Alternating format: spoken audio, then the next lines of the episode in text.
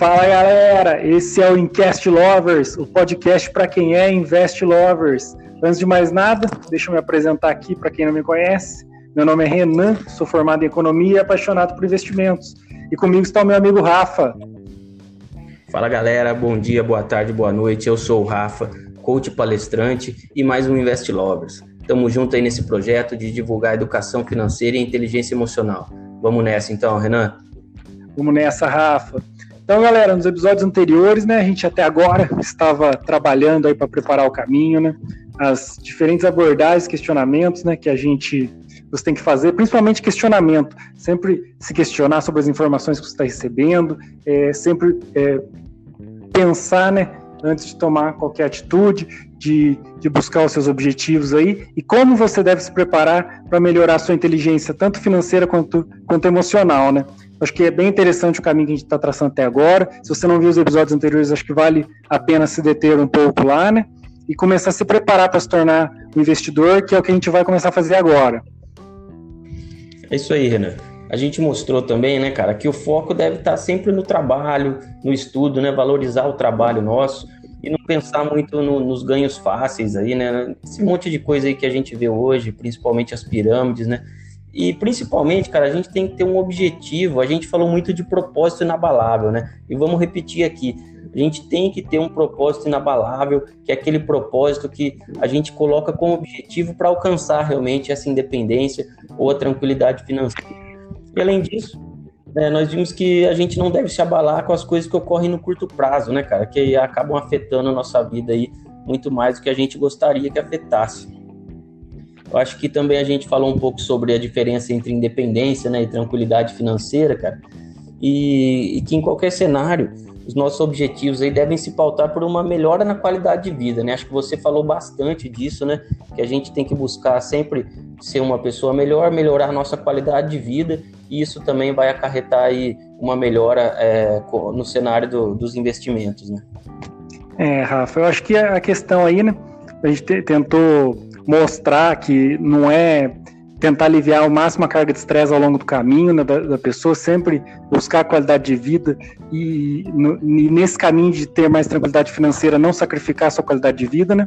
E, e como a gente estava sempre marcando e pontuando, né, independente de você estar tá buscando é, a independência financeira ou a tranquilidade financeira, é, você tem que ter um, um caminho bem planejado. Então, no episódio de hoje, galera, a gente vai tentar entrar mais fazer aquela, aquele esqueminha da fórmula pronta. A gente estava num, num, caminho mais teórico, né, abordando de forma mais teórica, para que vocês possam entender todo o arcabouço que envolve investir, é, ter mais inteligência financeira, ter mais inteligência emocional.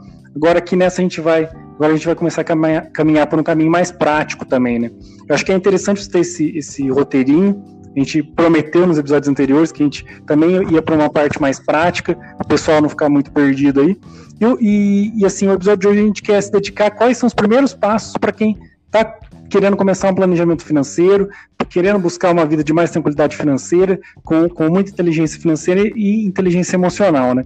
Eu acho que o, o primeiro passo, ele é o mais difícil de se desenvolver muito, mas ele é o, é o mais debatido e o mais falado, que é que você tem que gastar, né, menos que você ganha. Como eu, dei uma pontuada no último episódio, acho que é interessante vocês reverem também se ficar alguma dúvida nesse sentido, que tem que se ter uma poupança, né? Eu comecei a pontuar no episódio anterior, que tem que se ter uma poupança e essa poupança vem dessa relação entre, a nossa, entre a, os nossos gastos e as nossas receitas, né?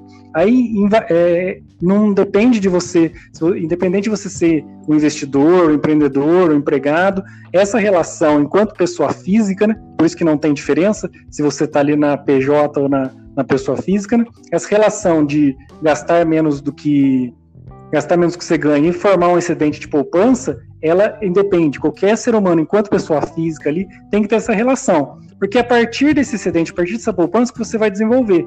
É, o próximo passo, que é o endividamento, que eu vou tratar sobre endividamento, nem ele e nem qualquer um dos outros passos a caminho da qualidade financeira é, poderão ser dados, né? Você não vai conseguir dar mais nenhum passo se você não fazer esse excedente. Então você tem que tra trabalhar esse, essa relação e formar dentro de poupança. A grande ressalva que a gente fez aqui, que a gente está tentando abordar aspectos que não são abordados né, tradicionalmente pelo mainstream aí de, da, do pessoal de, de, finanças, finanças pessoais, de inteligência financeira, inteligência emocional, é abordar também pelo lado da receita. A gente falou muito no episódio anterior de dar valor ao trabalho, é, não só ficar naquele mindset de poupar, poupar, poupar. Poupança é muito importante, futuramente a gente pode fazer um, um, alguns episódios sobre os aspectos envolvendo a poupança, tudo, mas eu quis dar, a gente quis dar uma atenção maior ao valor do trabalho que não é debatido, é muito pouco debatido no nosso país isso, né? É, e como trabalhar melhor essa parte das receitas também. É, agora, a partir do momento que você conseguiu estabelecer, estabelecer essa relação, o maior pro problema da nossa sociedade é o endividamento, né? Como eu trouxe já esse dado no, na, no episódio passado também, quase 70%, era 60% e esse ano com, com, o cenário dramático que a gente teve de pandemia, foi aumentando mês a mês, a gente está vendo esses índices de endividamento da população aumentando, a gente já está quase chegando a 70%, né? recorde atrás de recorde de endividamento, e, e se a gente for fazer um escalonamento aí, né, de quais são os primeiros passos que, que você, enquanto sociedade, quanto brasileiro, tem para transpor, o endividamento é maior. É como, é como aquela brincadeirinha. Se você não tiver dívida, você já está na frente de 70% da população.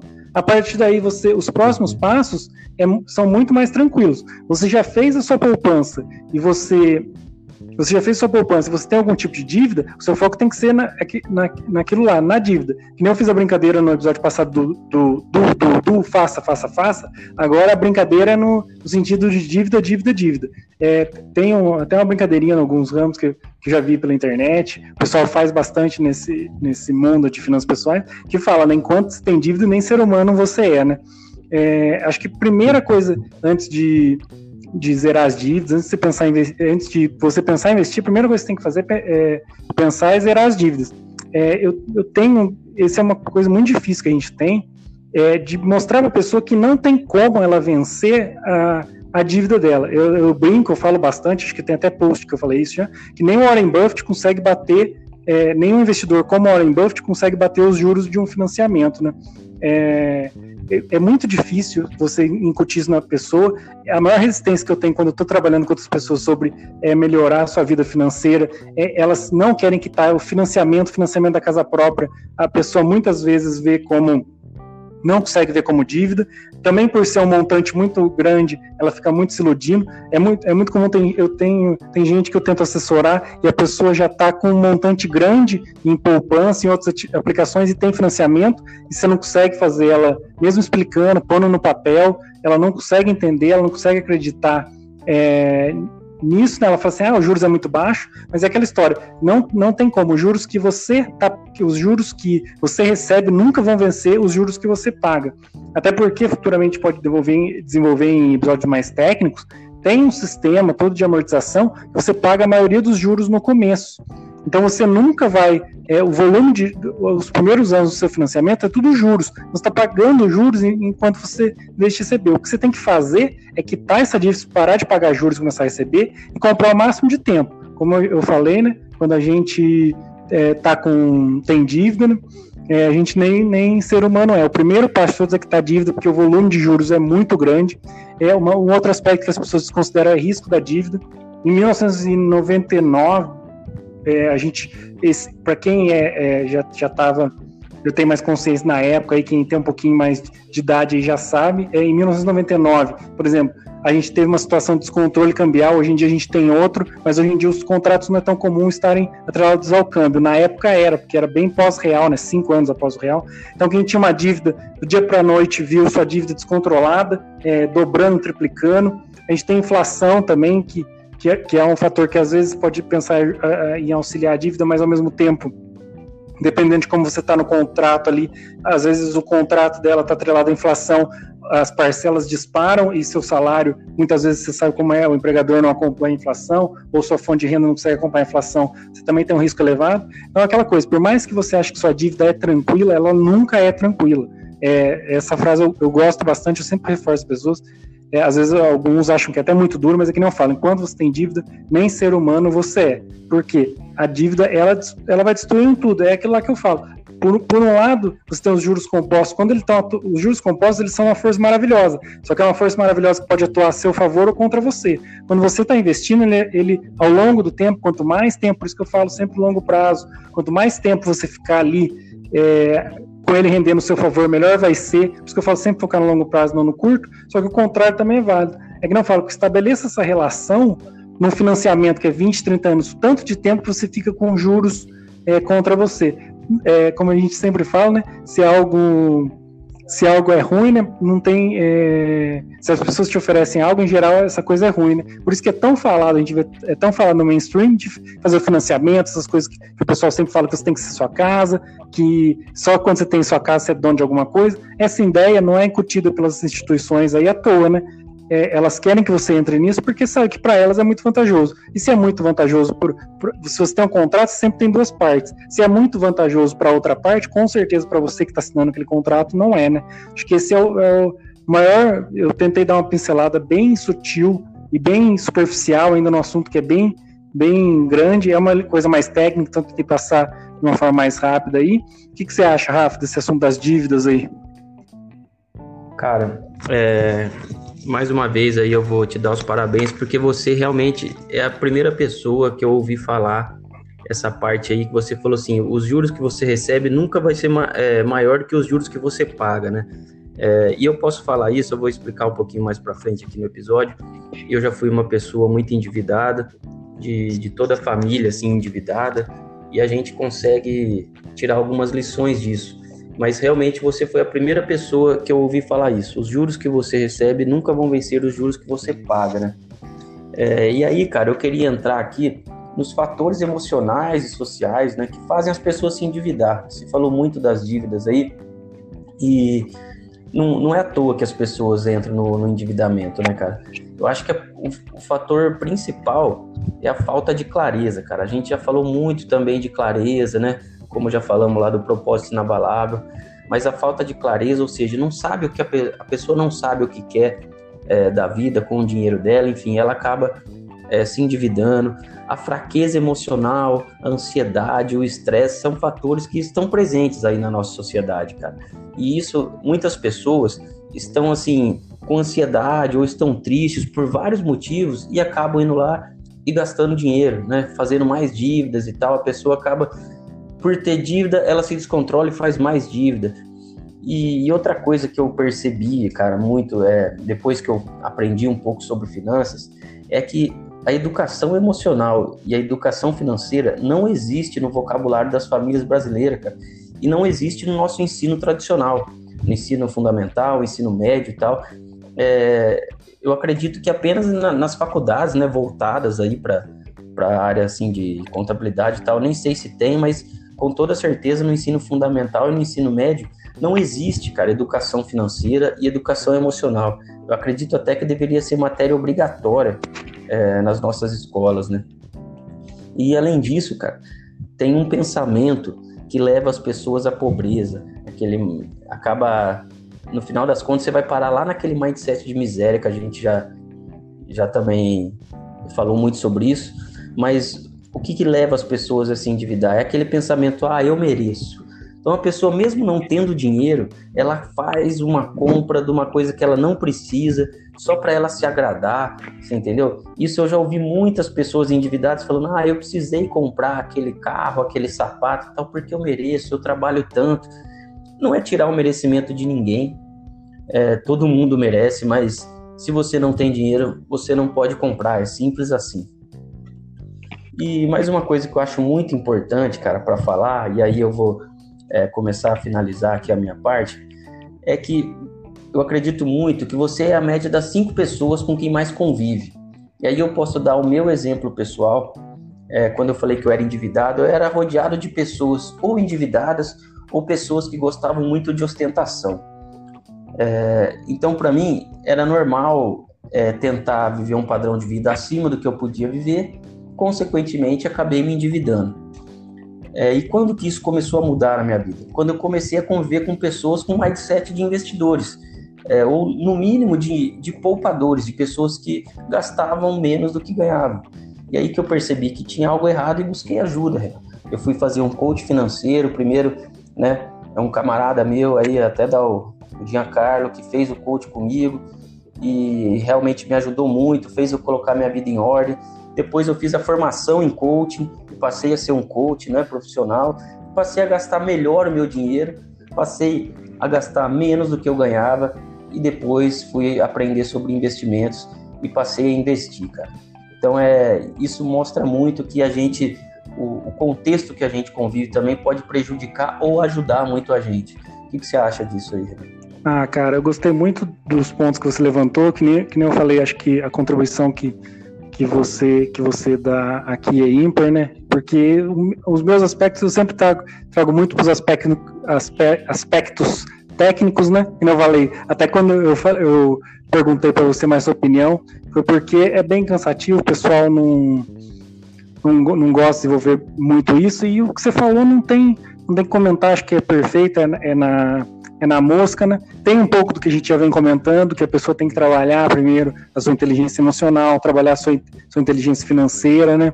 É, se educar, que você falou, é, eu, eu fiz faculdade, eu sou, sou, formado em economia, que é uma área assim, mais técnica, eu tive uma, uma matéria de finanças pessoais e não era nem e não era nem obrigatória, né? Eu fiz das as chamadas eletivas, né? Eu fiz porque eu escolhi que você fazia um planejamento financeiro para sua vida e hoje em dia até é bem diferente do que eu fiz na época. Então, assim, você vê que mesmo que você for buscar um. E eu sempre fui, eu fui fazer economia porque eu já gostava de investimento, já era uma coisa complementar me, me ajudou muito em várias esferas, mas até lá é de você tem que ir lá para buscar isso, que até lá não faz parte do currículo básico, né? E o, a questão do eu mereço também que, que você pontuou, eu achei, achei brilhante. É, é, é complicado porque a, a, a pessoa é muito moldada a isso, né? Tem as datas comerciais, os, os feriados aí, né? Feriado Dia dos Pais. Como é que você. Feriado Dia das Mães, como é que você não vai dar um presente para sua mãe no Dia das Mães, entendeu? Então, é a pessoa, se ela, tá no, se ela não tem muita clareza ali, que você sempre fala, se ela não está se planejando, é, é, complicado, né? Porque hoje em dia, na nossa sociedade, você não dá um presente para a mãe no dia das mães, você não gosta da sua mãe, entendeu? Você não dá um presente para o pai no dia dos pais, você não gosta dos seus pais, você não dá o presente no dia dos namorados é, pro seu namorado, namorado, você não, você não gosta dele, entendeu? Então, e isso se transporta para você também, de se dar alguma coisa, se recompensar, né? É muito estabelecido essa, até por, pelo nosso sistema que a gente é inserido, né? Esse, essa relação de troca, tudo você troca, você faz alguma coisa em troca de algo, né? E, e, é difícil dissociar, né? Você tem que sempre trabalhando isso, como a gente vem reforçando, por isso que a gente optou, quando a gente estava planejando os episódios, eu com o Rafa, a gente sempre optou por, por abordar esse aspecto que é menos abordado, porque fica muita formulinha pronta. Eu não, eu, é que nem eu falo, eu tenho dificuldade às vezes de fazer conteúdo para as redes sociais, porque eu não gosto de faça sete coisas de tal jeito, sete dicas para poupar, sete dicas para investir, sete dicas do seu quê, os três investimentos da moda, porque é, até que nem eu falo, quando eu comecei a conversar com o Rafa sobre investimento, é, que nem eu falo, a minha relação com o Rafa sempre foi de muita troca, ele me ensinando de inteligência emocional e eu ensinando inteligência financeira, e tem sido muito frutífera essa relação. Então, quando eu comecei a, a falar com ele é dessa questão de construir uma estratégia. Eu lembro que no nosso círculo de amigos, uma das primeiras coisas que eu falava é sempre isso, tem estratégia, porque se você não tem estratégia, por isso a gente volta no primeiro episódio do Onde Eu Visto, a pessoa tem que ter uma estratégia de vida, né? Um, todo um planejamento feito porque se você se, se pauta pelos outros, se você busca terceirizar as decisões da sua vida, né, quando chega num momento de dificuldade que o cenário muda e o cenário sempre muda. A gente vive em constante relação. É, cada ser humaninho né, é um ator, né? São, são bilhões de atores se movimentando a cada momento e tomando decisões. E cada decisão, por menor que seja, influencia na sua vida. Né? Então, se você não souber reagir adequadamente, com muita inteligência financeira, muita inteligência emocional em, em cada um, uma de, dessas decisões que esses outros atores tomam, né? E que nem eu falo, esses atores vão se somando e vão criando forças maiores aí, né? Forma o mercado, forma a sua empresa que você trabalha, forma o governo em que você é, da sociedade que você está inserido. Então, se você não sabe reagir adequadamente, né? É um dos maiores reflexos que a gente tem no sistema nosso que é financiarizado, né? hoje em dia o capitalismo é, é total financiarizado, é o endividamento. Né? Então, acho que é, é importante você não se voltando, né, não só fazer essa parte do, do sete passos para, para a felicidade, três passos para poupar, 15 passos para investir, mas é começar a sedimentar, é ter uma resposta pronta para tudo. Não que você vai, vá ter, mas vá buscar isso. Aqui não falo, não tem resposta pronta para tudo, é tudo eu tenho que pensar. A gente tem uma brincadeira na faculdade de economia, que a gente fala que o economista é o cara perito em falar depende, né? A solução do economista depende. Tudo que você perguntar para o economista, ele vai falar você depende, depende, depende. Tem os ceteris paribus, né, que a gente fala é, a, é, é, a, é, por exemplo, assim, faça tal coisa, mas faça tal coisa se todo o resto não mudar, entendeu? Então, cada decisãozinha que a gente toma é baseado em numa mudança. Então, você tem que cada vez evoluindo mais para que você tome decisões multifacetadas, né? Que uma decisão sua envolva vários aspectos da sua vida e faça você melhorar, né, Rafa? É isso aí, Ana. Perfeito, cara. Eu concordo aí com o que você falou e complementou aí tudo que eu falei realmente a gente tem que buscar sempre tomar essas decisões da melhor forma possível, é, com, com muita busca, com muito estudo, né? Para que a gente possa sair do endividamento aí, passar a ser um país que, que venha ser poupador e depois investidor. Né? Mas é isso, galera. Eu acho que, que a gente tinha para passar hoje aí. É, a gente conseguiu passar de uma forma legal. Espero que vocês tenham gostado também. E a gente vai ficando por aqui, deixando para o próximo episódio um assunto bem bacana também, que é o mundo após as dívidas, né? Nós vamos falar como que, que é viver sem dívida aí. Ainda vai trazer umas coisas bem legais. Eu vou tentar também contribuir bastante aí com vocês. E segue aí nas nossas redes, rafaelfrancato.coach no Instagram, Rafael Francato Assunção no Twitter.